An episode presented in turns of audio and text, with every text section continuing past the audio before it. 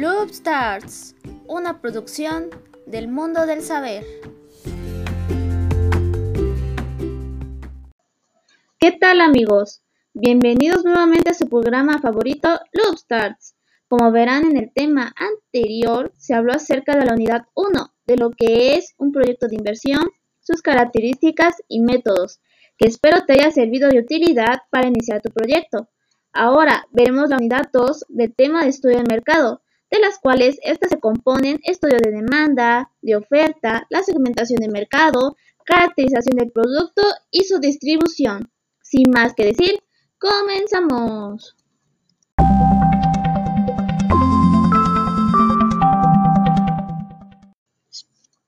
Primero, empezaremos con el estudio de demanda. Ah, pero, ¿sabes qué significa la palabra demanda, no? Bueno, no te preocupes, para eso estoy yo para ayudarte. La palabra demanda se refiere a las cantidades del producto de una industria que los consumidores están dispuestos a comprar los posibles precios del mercado.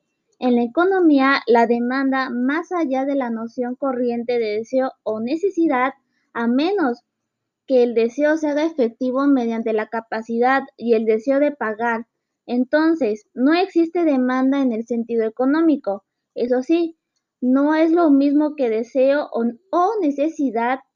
Es indudable que existe mucha gente que aunque no está posibilidad de comprarse un automóvil, desearía tener uno. Y no cabe duda de que existen muchos niños que necesitan más leche de la que consumen. Pero a menos que el deseo o la necesidad se encuentren respaldados por la posibilidad de pagar, ellos no afectarán el volumen de, las ventas. La demanda de una cosa a un precio dado es la cantidad que en realidad se compraría de ella ese precio, que necesitan más leche de la que consumen, pero a menos que el deseo o la necesidad se encuentren respaldados por la posibilidad de pagar, ellos no afectarán el volumen de las ventas. La demanda de una cosa a un precio dado es la cantidad que en realidad se compraría a ella a ese precio.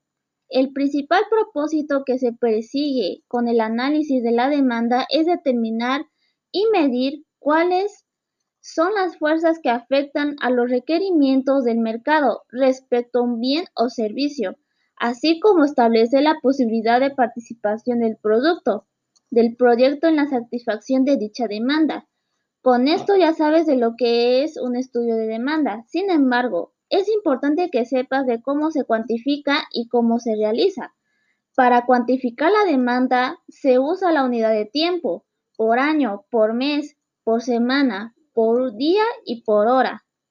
Normalmente se proyecta por mes o por semana, debido a que los obreros cobran su salario por semana y las amas de casa surten su despensa por semana. Además, los servicios se pagan por mes.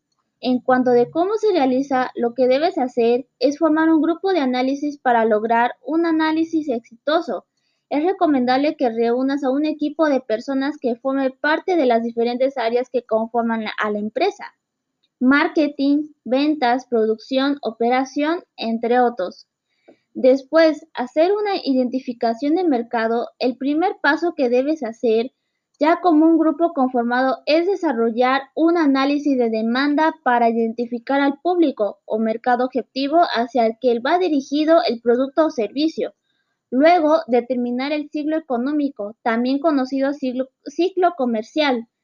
Tiene la función de describir el aumento y caída de una producción, de bienes y servicios en la economía a, través del Producto Interno Bruto, real o ajustado por inflación. Este ciclo no es igual al del mercado, ya que en, este se miden los índices generales del mercado de valores. Enseguida, ajustar el nicho del producto del mercado y ciclo económico bien analizado y, aterrizado da lugar al siguiente paso, que es la adaptación del producto o servicio a, a los panoramas actuales. Es aquí donde las ventajas y la diferenciación competitivas deben recluir para satisfacer las necesidades de los consumidores. Cuanta más diferencias positivas haya entre los artículos de los competidores, mayor será la demanda que se obtenga. Un aspecto importante a descartar es que los nichos pueden cambiar en un tiempo. Por último, evaluar la competencia. Hacer un análisis de competencia puede variar entre un sector y otro, pues una tienda en línea no tendrá los mismos obstáculos para vender que en un servicio de veterinaria a domicilio. La ventaja es que pueden analizar aspectos específicos como el sitio web, la comunicación en redes sociales, los empaques o también hacerlo de forma general. Como te habrás dado cuenta, es muy importante que realices este tipo de estudio para realizar tu proyecto, ya que te beneficiará en tener buenos resultados. El siguiente tema es el estudio de oferta. Se trata de analizar los distintos productores, competencia, en el ámbito geográfico de interés, así como la cantidad producida. Además, tiene como finalidad establecer las condiciones y cantidades de un bien o servicio que se pretende vender en el mercado. Rayos, ¿cómo se me pudo olvidar? No te dije qué significa la palabra oferta. ¿Cómo lo siento? Te la diré. La oferta es la cantidad de productos que se colocan a disposición del público consumidor, mercado, en determinadas cantidades, precios, tiempos y lugares. Ahora, después teniendo esta información, se hace un análisis, pero te preguntarás el por qué. Pues aquí tiene la respuesta. El análisis de la oferta permite evaluar fortalezas y debilidades e, e implementar estrategias para mejorar la ventaja competitiva Debe efectuarse una revisión histórica, actual y futura de la oferta, para establecer cuántos bienes han entregado los competidores, cuántos están entregando y cuántos podrán ofrecer al mercado, por lo que tienen ciertos factores precio del producto. La cantidad que se ofrece de un producto crece acorde a su incremento de precio. Tecnología. La incorporación de la tecnología lleva a la reducción de costos e incrementos en la cantidad producida, dado que se logra una mayor eficiencia, disponibilidad de insumos y sus precios. Cuando los insumos son escasos, se limita la cantidad de bienes producidos. Igualmente, si su precio aumenta, habrá un incremento en el coste del producto, de la cual forman parte intromisión en el mercado. Al aplicar subsidios e impuestos, el Estado eh, perturba la oferta de los productos. Cualquier impuesto incrementa los costos y por consiguiente la oferta se contrae. Un subsidio crea el efecto contrario. Reduce el costo de producción y aumenta la oferta. Y finalmente, competencia. En la medida en que aumente la cantidad de empresas en una industria, cada una de estas va a tener va a tender a disminuir su oferta. ¿Y cómo se hace su análisis? Estoy segura que también te lo estás preguntando. Para su análisis, lo que debes hacer es recopilar información de fuentes primarias. Se necesita conocer tanto los elementos cuantitativos como cualitativos que influyen en la oferta, al igual que recopilar información de fuentes secundarias. Las fuentes secundarias contienen, contienen información relacionada con los competidores para un propósito y están disponibles para el acceso público. Ejemplo de estos son libros, artículos publicados en revistas y folletos de ventas. Inmediatamente, analizar la información de la oferta. Una vez recopilada toda la información de la oferta, se analiza para establecer la información del producto y estrategias de mercadeo y para identificar las fortalezas y debilidades de la competencia. En último lugar, determinar la posición competitiva. Se evalúa el producto con el de la competencia. ¿Cómo se comparará el producto con el del competidor más cercano? ¿Qué atributos son únicos por cada atributo? Cuando más atributos únicos tenga el producto, más sólida será la posición competitiva en el mercado. A continuación, te hablaré sobre la segmentación de mercado, que, pertenece a la unidad 2. ¿Alguna vez escuchaste ese concepto dentro de la universidad? Si no es así, o es la primera vez que lo escuchas, es de suerte, porque ya vas a ver, ya vas a saber su significado en este podcast. Un segmento de mercado está formado por un grupo de consumidores que van a compartir una serie de necesidades comunes que los van a diferenciar de otros segmentos. Es decir, que van a responder del mismo modo o de, un, o de una forma muy similar a las acciones de marketing que hagamos.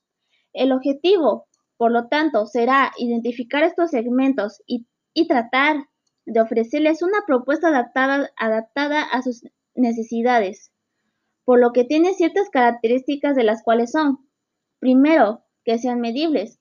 Debemos de poder medir el tamaño de cada uno de los segmentos, de lo contrario, no podremos determinar a cuántas personas no estamos dirigiendo.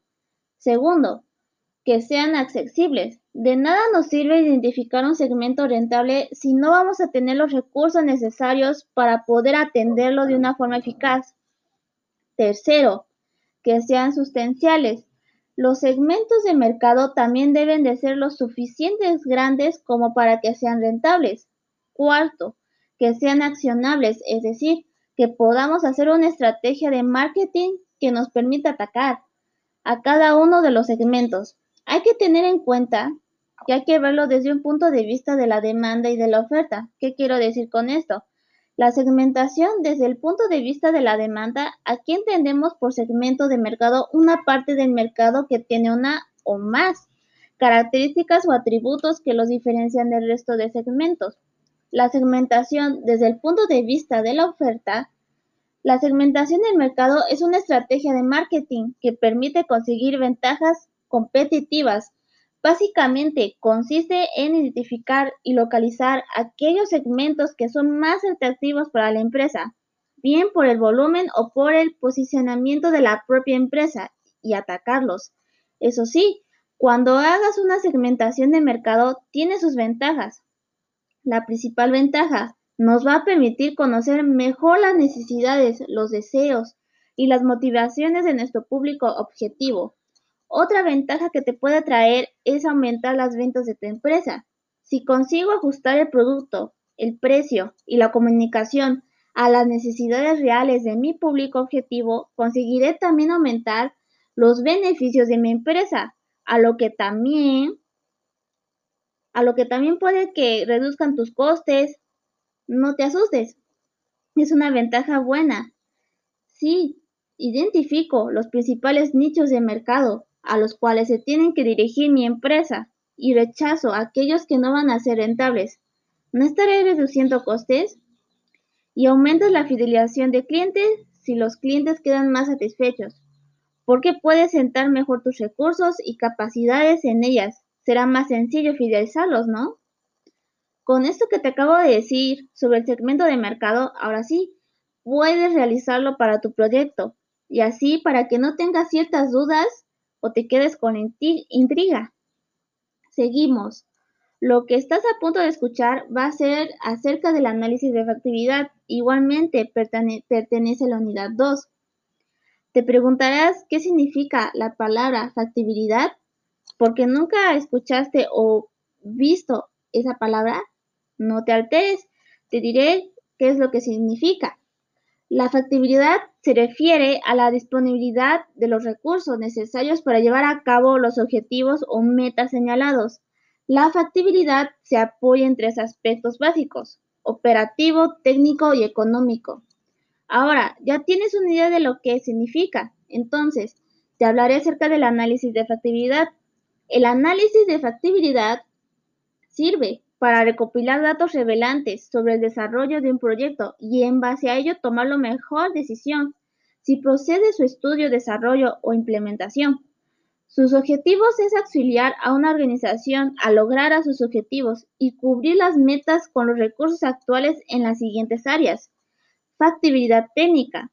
Mejora el sistema actual y la disponibilidad tecnológica que satisfaga las necesidades. Factibilidad económica Tiempo del analista, costo de estudio, costo del tiempo del personal, costo del tiempo y costo del desarrollo o adquisición.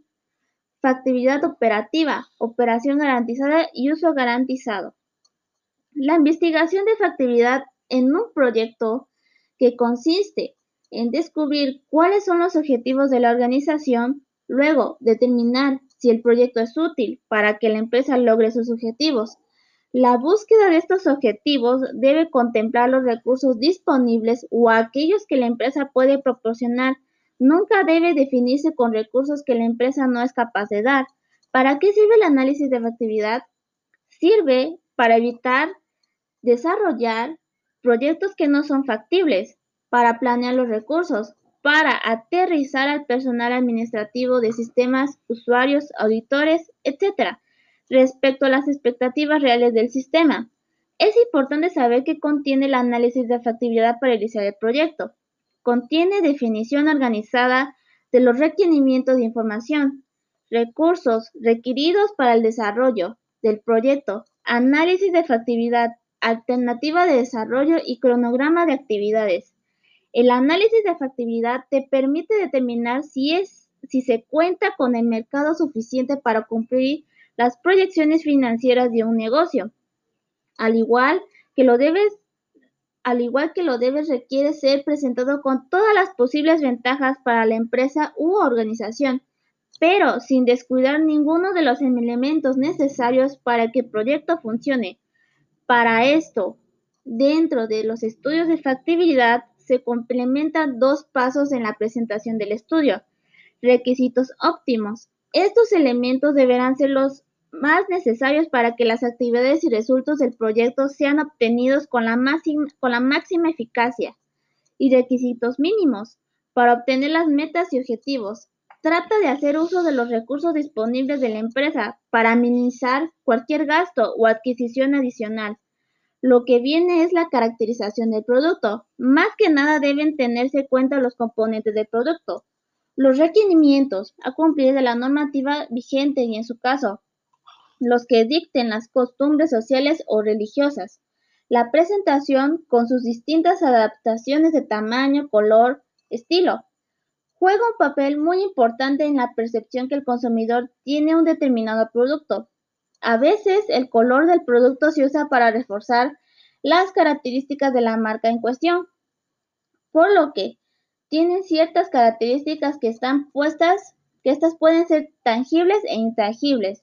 Las características tangibles se conforman a través del núcleo, del precio, del diseño, del envase y del, etiquetado. Por lo tanto, dentro de las características intangibles puede ser de la calidad que se define en función de la comparación de las características básicas del producto ah, con los estándares o los productos de la competencia. Las marcas o signos distintivos que permiten identificar el producto y distinguirlo de los idénticos o similares de la competencia. La imagen corporativa que constituye el reflejo de la información recibida sobre el producto en la mente del consumidor. Los servicios constituyen también valores añadidos al producto y permiten diferenciarlo de otros. Otra característica sustancial que estas pueden ser técnicas, es decir, cuando se habla de características técnicas, se hace referencia a la forma que aparecen en las características reflejadas en una ficha técnica de producto y en que en la mayoría de los casos no son completamente entendidas por el consumidor medio.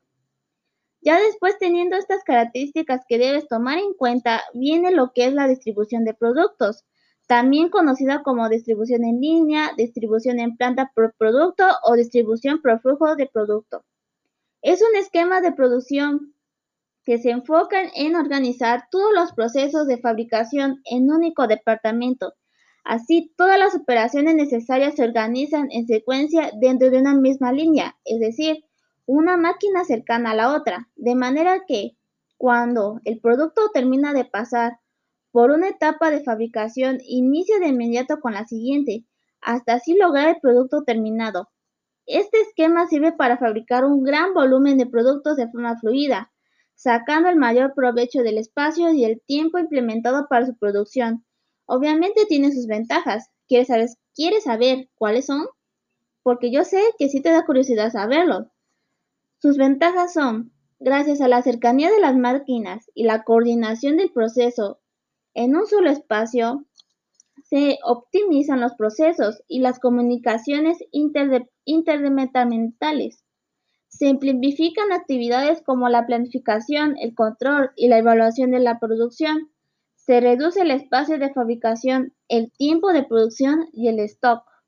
Lo mismo pasa con la inversión en la logística de transporte y de almacenamiento de materias primas y productos. Por lo general, los trabajadores no necesitan conocimientos avanzados. Por tanto, la inversión en capacitaciones es poca. La distribución por, flujo de producto no se adapta a todo tipo de empresas. Es decir, su aplicación depende de las características del producto, de objetivos de fabricación y de la naturaleza de la organización, entre otros factores. Ah, pero la distribución por producto conviene ser utilizada en casos como los siguientes. Cuando la empresa fabrica productos bien definidos y en grandes lotes. Cuando el producto es masivo y su demanda es continua. Cuando la empresa se especializa en la fabricación de un producto determinado y desea reducir costes de almacenamiento, espacio y transporte. Con esto que te acabo de decir y de la información que te di, es, en este momento ya estás preparado para este siguiente paso o etapa a realizar. Recuerda siempre, es importante tenerse informados antes de realizar algo.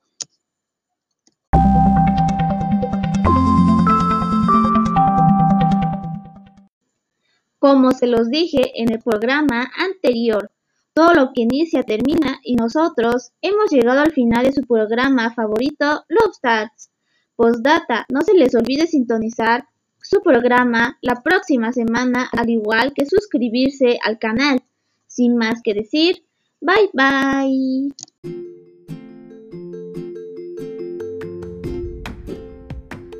Loop Starts, una producción del mundo del saber.